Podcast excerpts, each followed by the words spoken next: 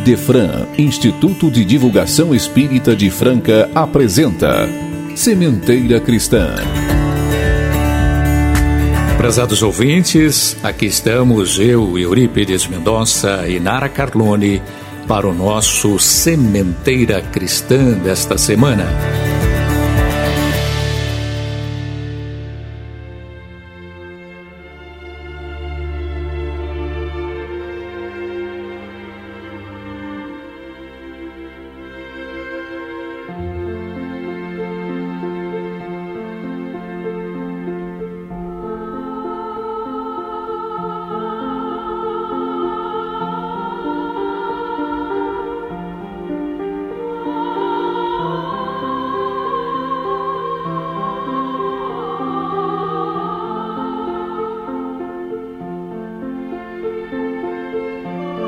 Vamos unir nossos pensamentos num único e sincero objetivo: buscar a sintonia com Jesus. Primeiramente, para agradecer pela vida, pela oportunidade do trabalho, pela proteção que nos é constantemente concedida. E pedir, Jesus, que esteja entre nós, que cada coração que se disponha a segui-lo esteja sinceramente com a vontade firme de amar o próximo, de transformar-se para o bem verdadeiro. Rogamos que cada lar aqui sintonizado receba as vibrações positivas emanadas de nossos corações, despertando cada criatura para o bem e para a verdade. Seja conosco sempre, Jesus assim seja.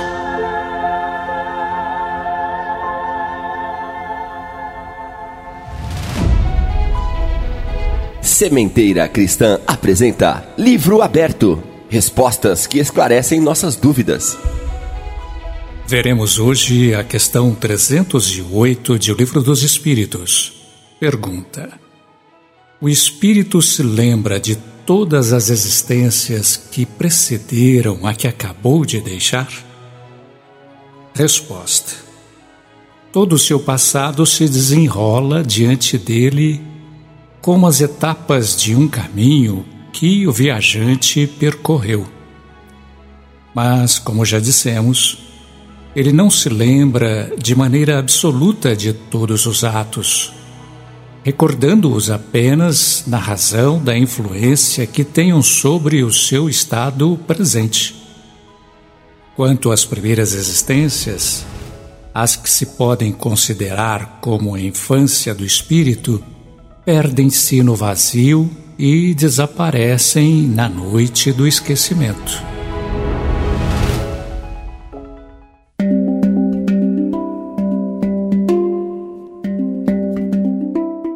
Hoje vamos conhecer sobre o Espiritismo. O que é, o que não é.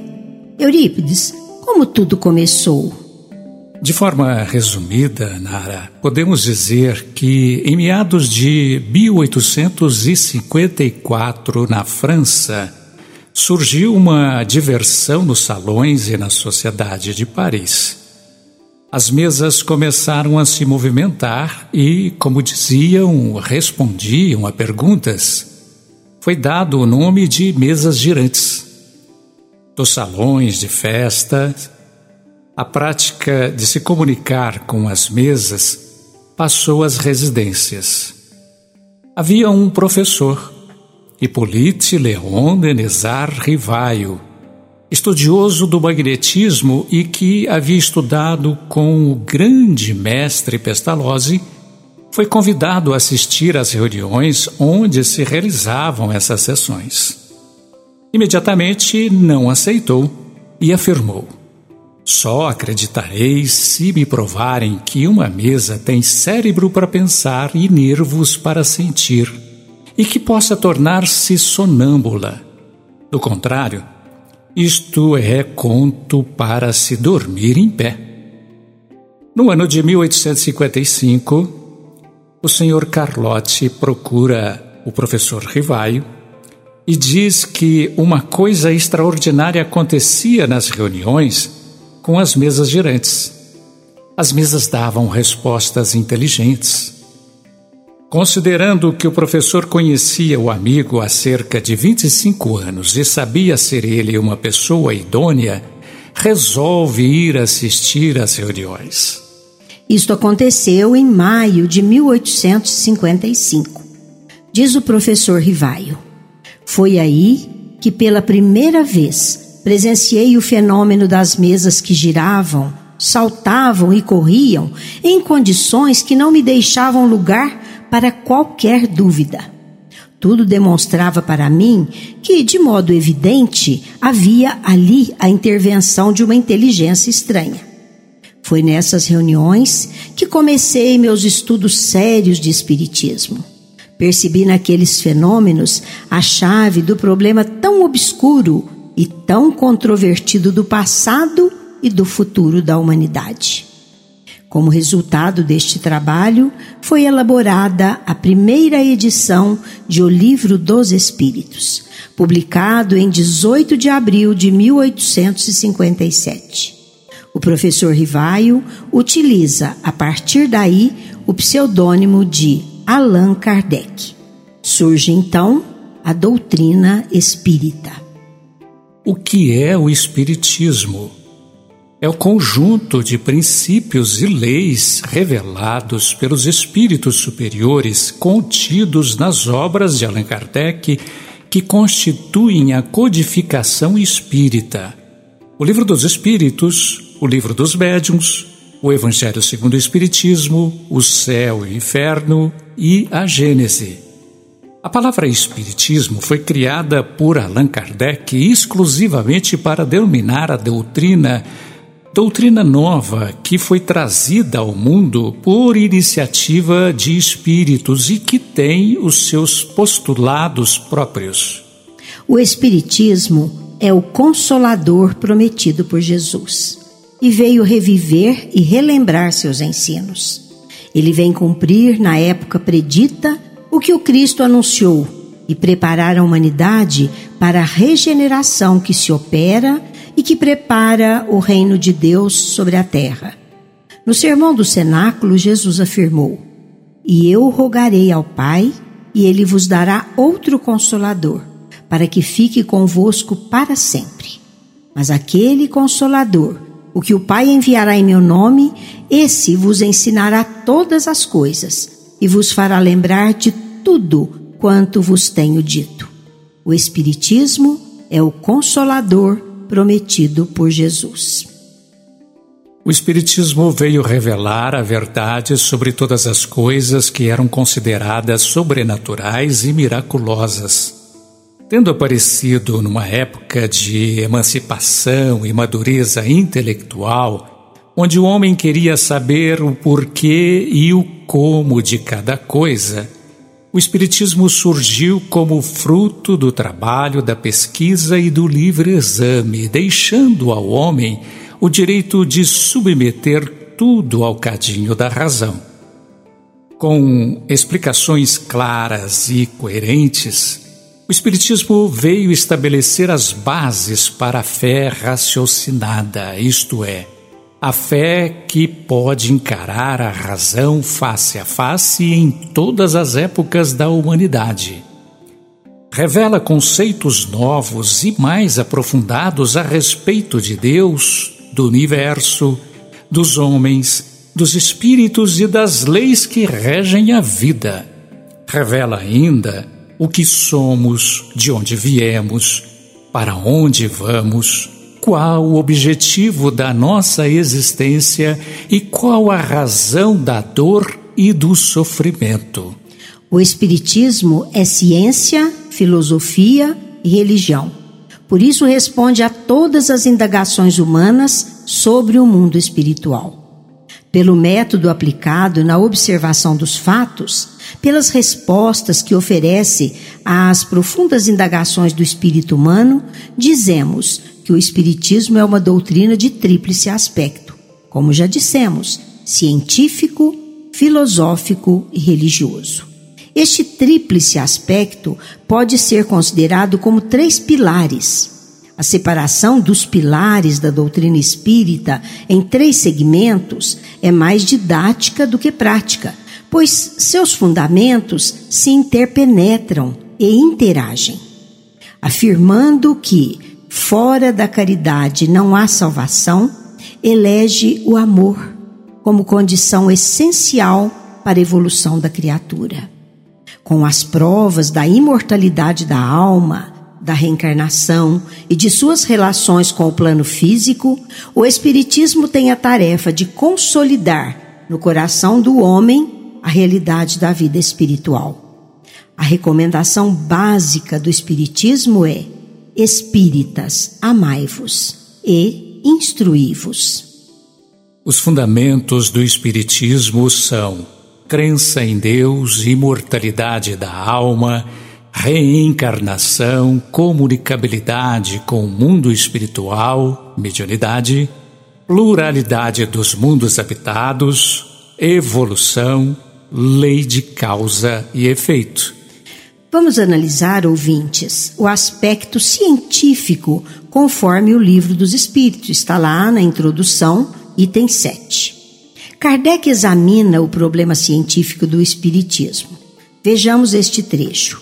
A ciência propriamente dita, como ciência, é incompetente para se pronunciar sobre a questão do Espiritismo. E insiste no seu caráter científico, pois, como ciência, tem seus próprios métodos, uma vez que seu objeto não é a matéria, mas o espírito. Por que essa insistência de Kardec no caráter científico da doutrina? Porque, até a publicação de O Livro dos Espíritos, os problemas espirituais eram tratados de forma empírica e imaginosa.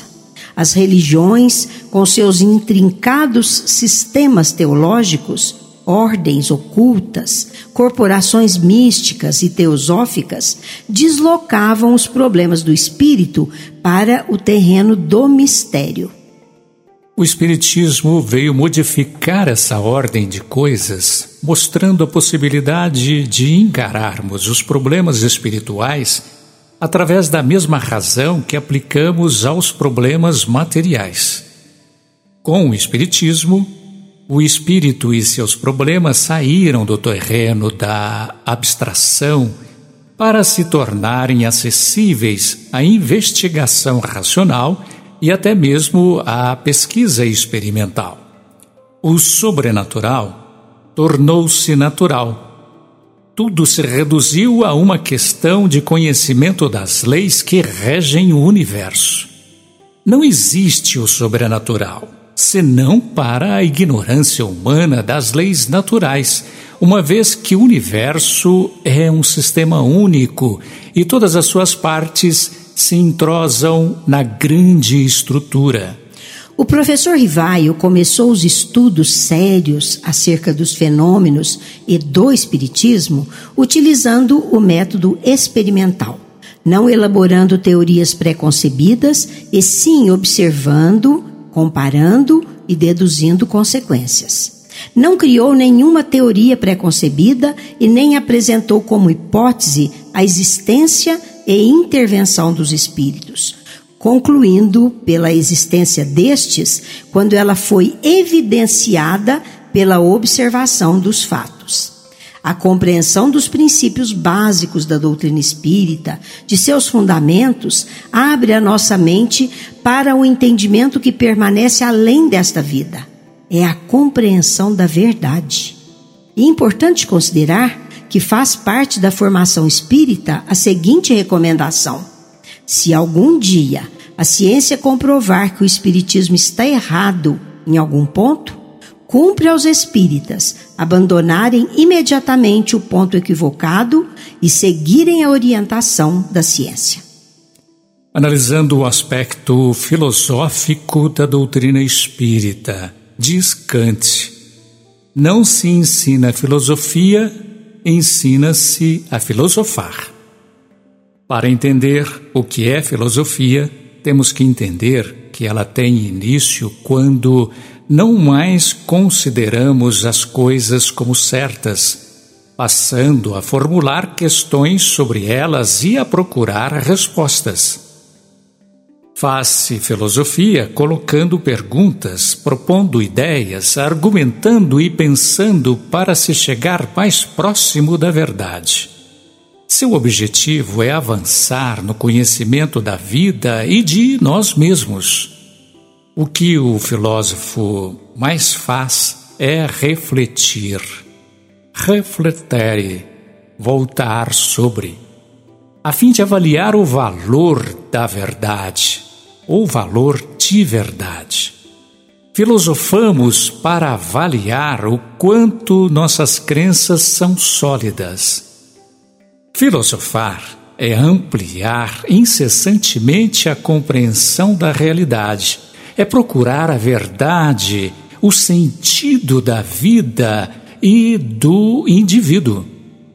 E a filosofia espírita faz essa busca explicando de onde viemos, para onde vamos, qual a nossa missão, enfim, os porquês e os praquês dos nossos problemas. Basta uma apreciação da estrutura de O Livro dos Espíritos para chegarmos à conclusão de que ele constitui o arcabouço filosófico do Espiritismo. Os princípios da doutrina espírita constituem o seu trabalho filosófico. Devemos ressaltar, primeiramente, que Kardec não era um filósofo, mas um educador, um especialista em pedagogia. Daí o aspecto mais didático do que propriamente de exposição filosófica que imprimiu no livro. Em segundo lugar, a obra não foi propriamente escrita por ele, mas elaborada com as respostas dadas pelos espíritos às suas perguntas. Em terceiro lugar, o livro não se destinava a formar escola filosófica, a conquistar os meios especializados, mas apenas a divulgar os princípios da doutrina de maneira ampla. E um quarto lugar, o próprio Kardec teve o cuidado de advertir em prolegômenos que evitava o prejuízo do espírito de sistema, isto é, Kardec não visava criar uma nova escola filosófica, o que fugiria aos objetivos da doutrina. Quanto à linguagem técnica, não devemos nos esquecer de que o livro se destinava ao grande público e não apenas a especialistas. Pelo conteúdo, Kardec poderia enfrentar a academia, mas pela linguagem didática desejava ele dar mais divulgação desta obra. E, finalmente, a linguagem técnica não serviria aos propósitos de divulgação da doutrina espírita. Além disso, é curioso notar que o Livro dos Espíritos se enquadra numa das formas clássicas e fecundamente livres da tradição filosófica o diálogo. Por tudo isso, vê-se que Kardec, sem ser o que se pode chamar um filósofo profissional, tinha muita razão ao afirmar, no capítulo 6 da conclusão de O Livro dos Espíritos, referindo-se ao Espiritismo. Sua força está na sua filosofia, no apelo que faz à razão e ao bom senso. Por isso, os três aspectos filosófico, científico e religioso se entrelaçam na busca da verdade. E como disse Jesus, conhecereis a verdade e ela vos libertará. A filosofia espírita compreende todas as circunstâncias morais que decorrem desses princípios. Por isso, em consequência, veremos o aspecto religioso do Espiritismo. Então, Vamos ao aspecto religioso. O Espiritismo, não tendo formas exteriores de adoração, nem sacerdotes ou hierarquia sacerdotal, nem rituais, nem liturgia, nem dogmas, nem vestimentas e aparatos, não é entendida por muitos como religião. Espiritismo é religião no sentido de que oferece ao ser humano a possibilidade de estabelecer a religação com Deus. As religiões, como já dissemos aqui, são sistemas criados pelos homens com nomenclaturas variadas. Em essência, religião é sentimento interior.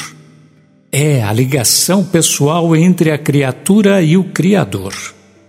No Espiritismo, os seus adeptos ficam livres da submissão a qualquer prática exterior, não são obrigados a coisa nenhuma e nem são proibidos de nada.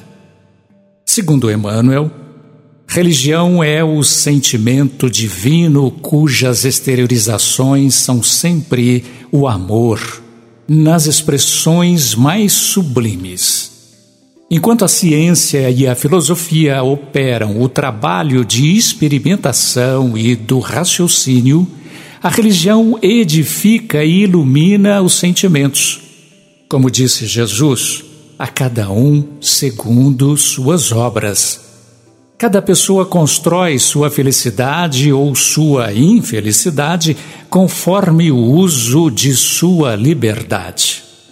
Por ser doutrina filosófica, demonstra que todos nossos atos têm consequências morais, que é o campo da religião. Por isso, consideramos seu aspecto religioso. Vamos ao nosso momento musical. Vamos ouvir voz e composição de César Tucci, O Livro dos Médiuns.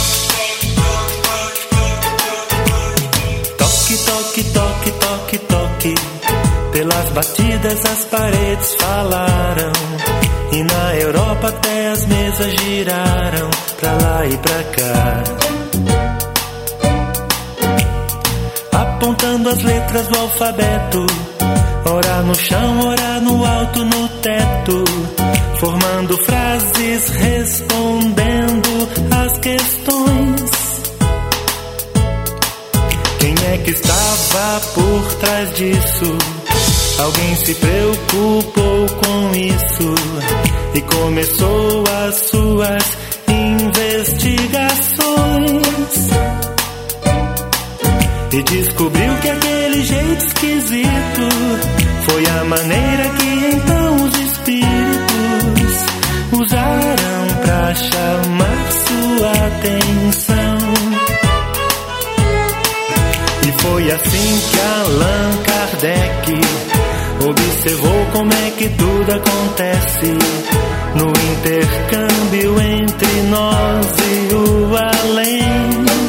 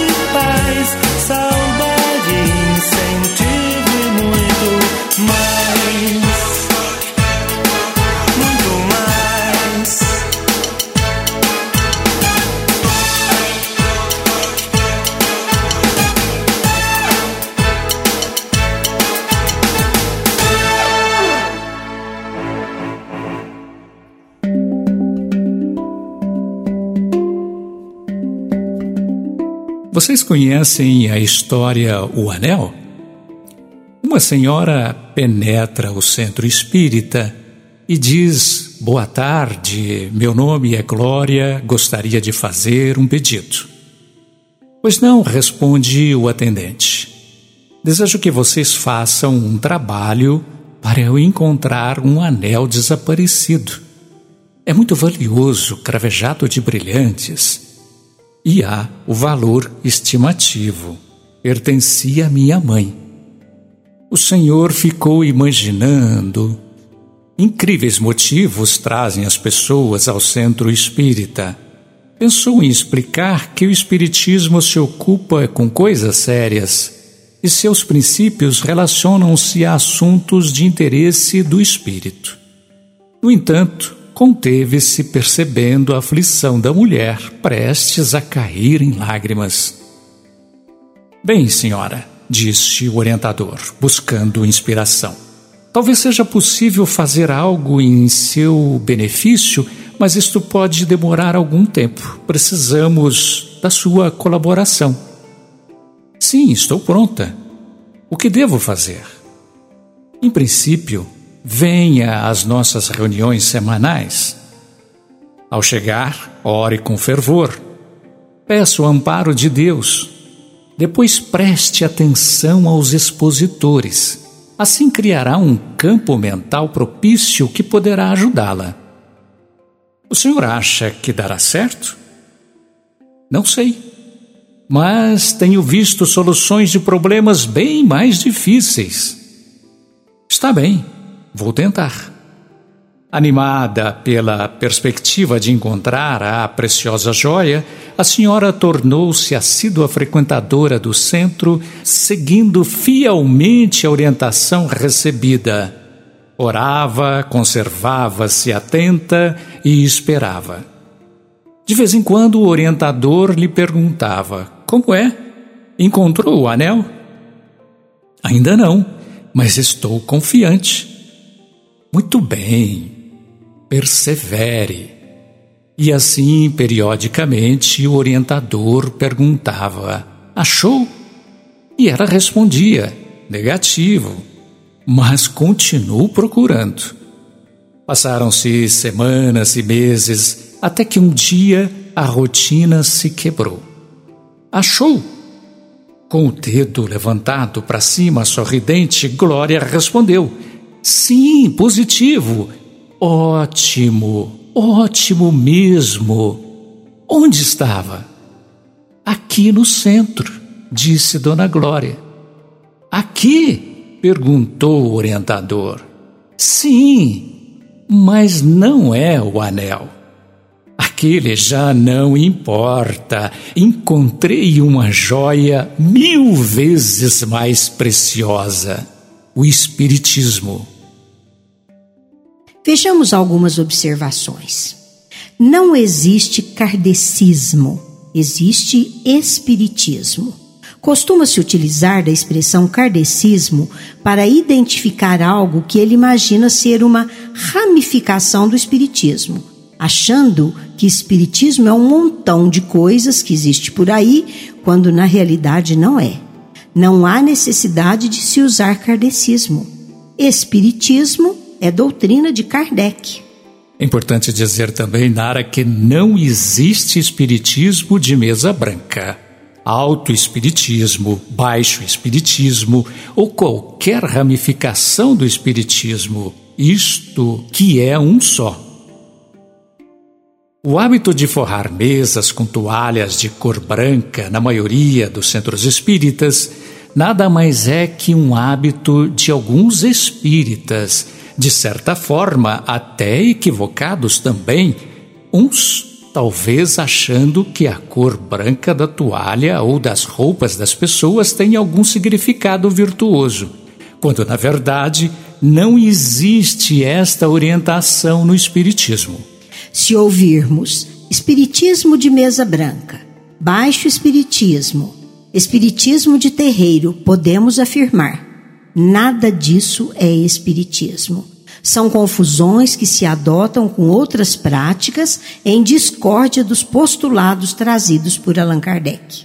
O mesmo acontece quando se diz que Umbanda é Espiritismo. O espírita não tem a menor pretensão de diminuir ou desvalorizar o adepto da Umbanda e de outras práticas, que por sua vez tem também a sua denominação própria, que é Umbanda e não Espiritismo, apenas quer deixar claro que Espiritismo é Espiritismo e Umbanda é Umbanda, assim como catolicismo é catolicismo, protestantismo é protestantismo. A afirmativa que alguns fazem em dizer que tudo é a mesma coisa, com a diferença de que na Umbanda se reúnem negros e pobres e no tal kardecismo se reúnem o que chamam de elites, é extremamente leviana, desonesta e irresponsável. O Espiritismo não faz qualquer discriminação de raças, cor ou padrão social, já que em seu movimento existem inúmeros negros, mulatos, brancos e de todas as etnias. Portanto, qualquer crença ou prática religiosa que se utiliza da denominação Espiritismo, fora desta que se enquadre nos seus postulados, está utilizando-se indevidamente de uma denominação, mergulhando no campo da fraude. Allan Kardec não inventou ou criou espiritismo nenhum. A proposta veio de espíritos através de manifestações espontâneas, consideradas como fenômenos na época, e ele, que nada tinha a ver com aquilo, foi convidado por alguns amigos para examinar e analisar os tais fenômenos, como já contamos aqui. Oportunidade em que foi convidado pelos espíritos, pela sua condição de pedagogo e educador criterioso, a organizar organizar aqueles ensinamentos em livros e disponibilizar para a humanidade. Ele foi tão honesto e consciente de que a obra não era de sua autoria que evitou colocar o seu nome famoso na Europa antiga, Denizar Rivaio, como autor dos livros e preferiu utilizar-se de seu pseudônimo. É bom que se saiba que o tal professor Rivaio era autor famoso de livros didáticos e que tudo o que aparecia com o seu nome vendia muito, não apenas na França, como em toda a Europa. Atentem para o detalhe. Os espíritos optaram por um pedagogo, um professor, e não por um padre, um religioso, o que nos convida a entender que o Espiritismo é escola e não igreja. Sobre a reencarnação. Não é patrimônio exclusivo do Espiritismo e não foi inventada pelo Espiritismo, posto que é algo conhecido pela maior parte da humanidade por milênios, muito antes do Espiritismo, que tem apenas cerca de 200 anos de idade. O espírita, depois de estudar a reencarnação, não crê na reencarnação. Ele passa a saber a reencarnação, o que é diferente. Sobre a mediunidade. Também não é patrimônio exclusivo e nem foi inventada pelo Espiritismo. É uma faculdade humana normal e independe de crença religiosa, já que a pessoa pode possuí-la com maior ou menor intensidade, acredite ou não.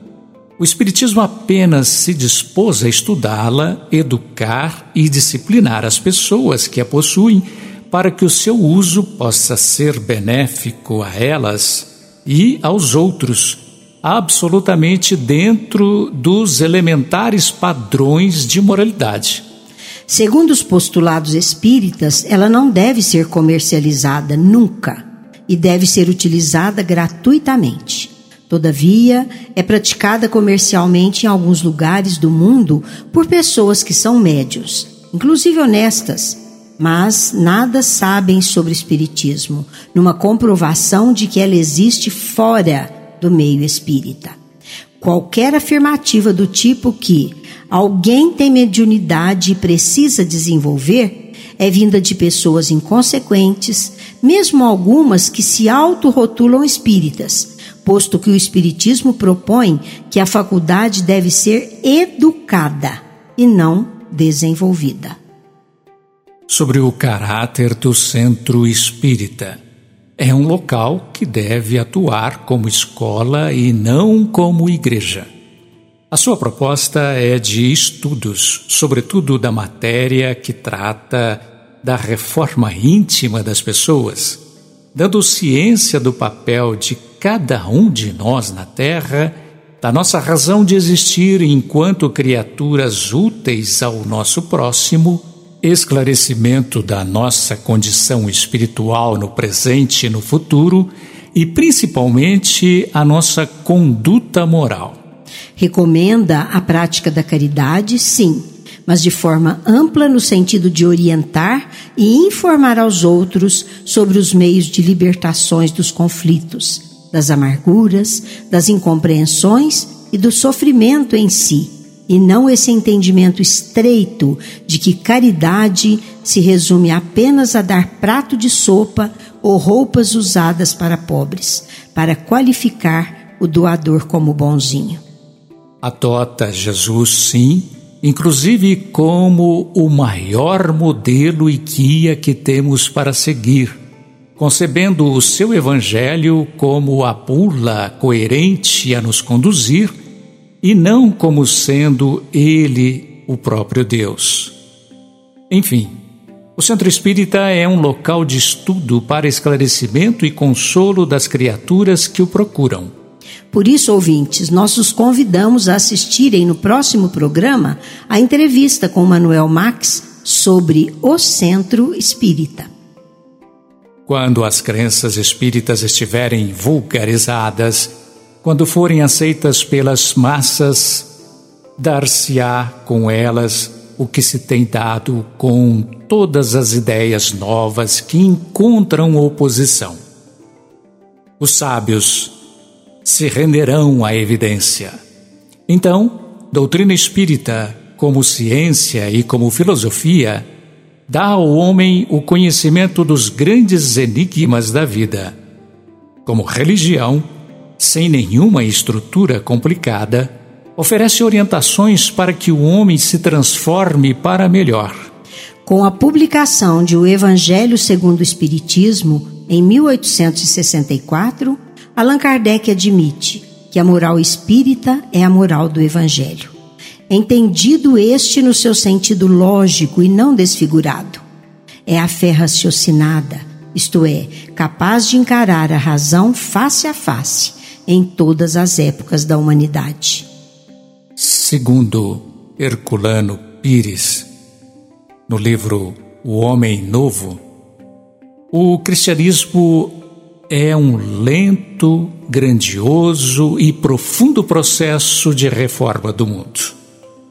O Espiritismo tem como base os princípios fundamentais do cristianismo, por isso é essencialmente universalista. O Espiritismo não se proclama como o único meio de salvação humana, nem se diz o detentor exclusivo da verdade. Do ponto de vista espírita, todas as religiões são formas de interpretação da suprema verdade e todas conduzem o homem a Deus quando praticadas com sinceridade.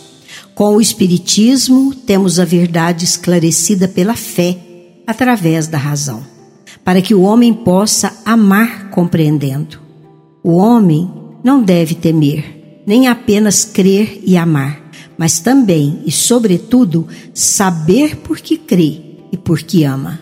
Com o Espiritismo, a luz do cristianismo se torna meridiana, iluminando o espírito humano em sua plenitude emocional e racional, levando o homem à adoração de Deus em espírito e verdade.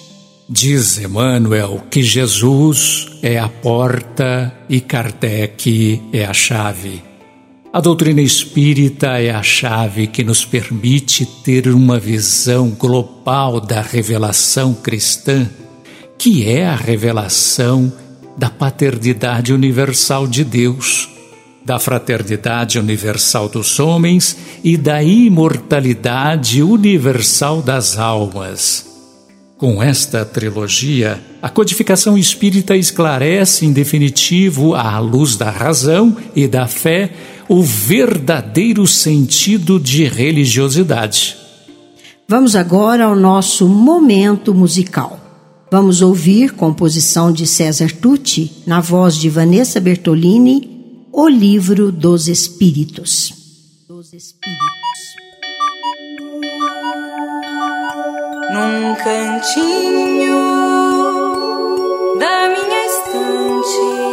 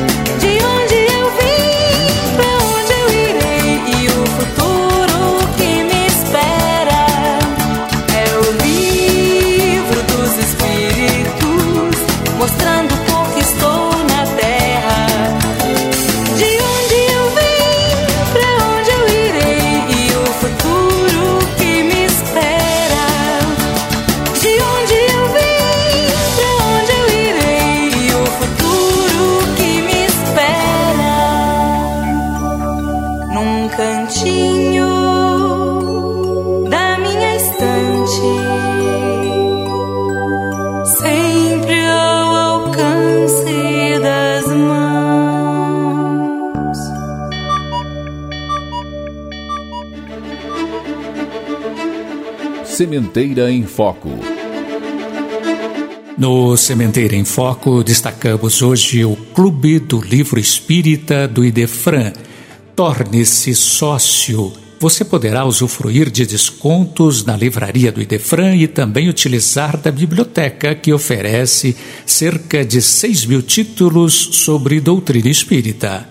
E vejam que são várias opções mensais: história, romance, mensagens, livros infantis, livros de estudo. Além disso, a livraria do Idefran dá descontos em todas as compras aos associados do Clube do Livro Espírita. Torne-se associado do Clube do Livro Espírita do Idefran. CHB e Defran Telemensagens. Utilize deste recurso e ouça mensagens de reconforto, paz e fé. Disque 16 37 13 0299. 24 horas no ar. No Cemitério Cristã, vamos divulgar o Grupo Espírita Azul. Esta importante casa espírita de Franca está localizada na Avenida Champagnat, 1859 Centro, fundado a 10 de março de 1986. Conta-nos de Jalvo Braga Filho, dirigente desta entidade, que em 1986 ele, que é médium de cura, frequentava várias casas espíritas, inclusive uma ao lado de sua residência e sentiu a vontade de começar um grupo com o objetivo de tratar das coisas espirituais, inclusive tratar das dores do corpo e as enfermidades que afligem a alma. Como ele afirma, as doenças começam no perispírito e tinha vontade de fazer alguma coisa em favor do alívio das pessoas. Começou atendendo em sua residência em março de 1986 Várias pessoas começaram a frequentar e, após um ano, foi organizado um local maior e a entidade foi transferida para a Avenida Champagnat, onde é a sede atual. O Grupo Espírita Azul é constituído por cerca de 40 pessoas, portanto, um grupo grande de participantes. Possui atendimento de segunda a sexta-feira o objetivo é sempre a cura espiritual que reflete no corpo físico. A atividade principal se baseia no tratamento de cura, portanto, muitas pessoas procuram o centro para a cura material e também a espiritual. É uma satisfação muito grande poder ajudar estas pessoas e contribuir para diminuir a dor e o sofrimento, diz Djalvo Braga um pouco de história. O nome surgiu desta entidade quando um dos membros do grupo, se manifestando, foi perguntado qual era o seu nome. Ele disse: Isso não é importante. Importante é o nosso trabalho. Se quiserem me dar um nome, deem azul, que é a cor da nossa terra. Isso nos inspirou a adotar este nome e assim fizemos. Grupo Espírita Azul. Realmente, isso não é importante, diz o Espírito. O seu nome não é importante, sim o trabalho que se faz. Um dia disse também esse mentor: o importante é participar da solução e não ser um problema. Então, o nosso objetivo é encontrar soluções, diminuir a dor, o sofrimento humano e trazer um bem-estar para o espírito. É um grupo simples, mas de muita dedicação, muito esforço. E nossa atividade principal é essa: o atendimento para cura.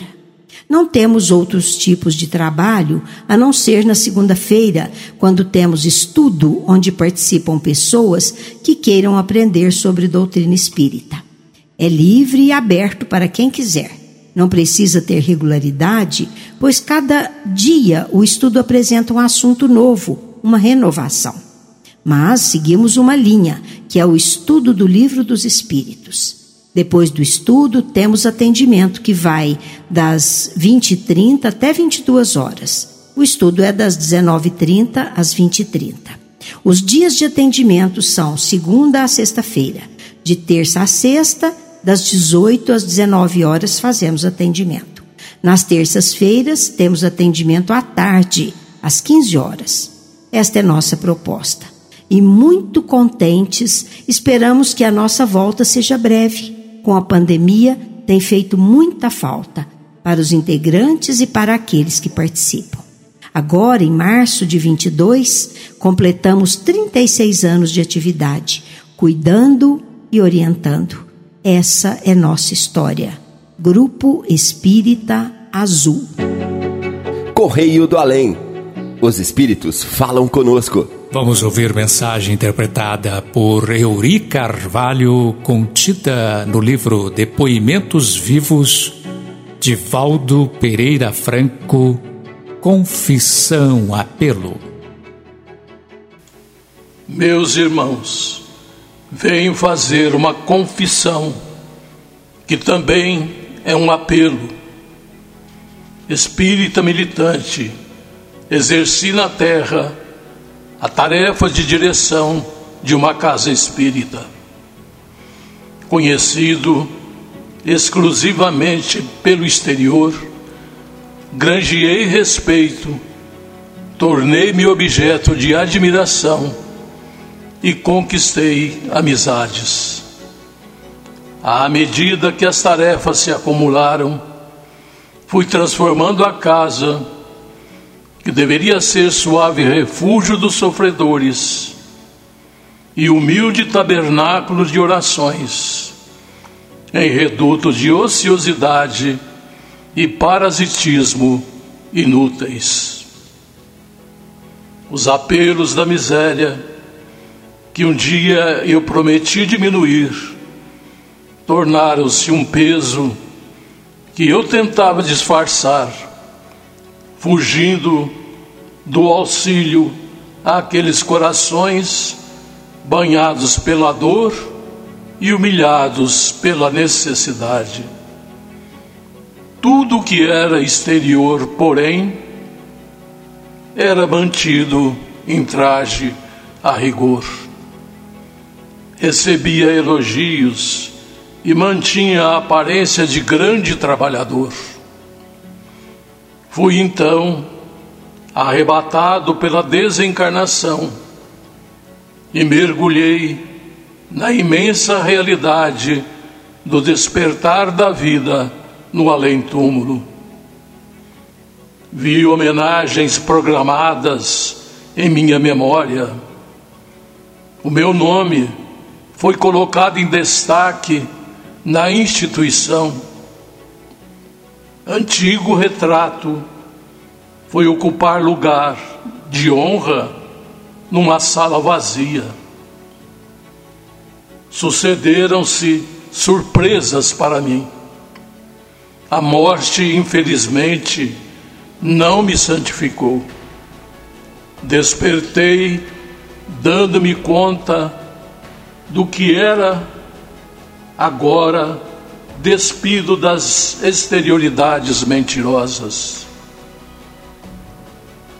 A consciência despertou rigorosa e passei a experimentar o tumulto dos remorsos, dos arrependimentos tardios e das agonias longas que só dificilmente consigo descrever.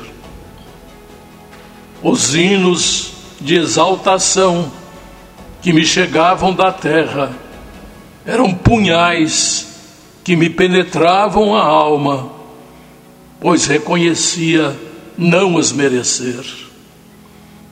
Venho então, impelido pelo anseio de aclarar equívocos, venho lembrar aos trabalhadores de Jesus sobre o perigo de se viver na terra preocupado as exterioridades e vaidades. Tenham, pois, cuidado. O pior da desencarnação é a constatação da realidade da vida, sem máscaras e sem ilusões. impondo-nos a ver a essência do bem e da verdade. Sementeira Responde. Esta sessão é dedicada a questionamentos de ouvintes. Participe! Rádio Idefran, arroba idefran.com.br No Sementeira Responde, hoje vamos atender a nossa prezada ouvinte Lúcia Maria, de Passos. Ela perguntou à equipe do Idefran. O Brasil é o coração do mundo, pátria do Evangelho, como diz aquele livro de Humberto de Campos? Quem responde é nossa companheira Sônia Lúcia Rodrigues. O Brasil traz uma grandiosa tarefa no concerto universal. Enquanto os homens veem a nossa pátria como o celeiro material do mundo do porvir, informam-nos os espíritos superiores que muito mais importante é a sua destinação cristã. O Brasil não está somente destinado a suprir as necessidades materiais dos povos mais pobres do planeta, mas também, através da expressão consoladora da crença e da fé, a ser o maior celeiro de claridades espirituais do planeta.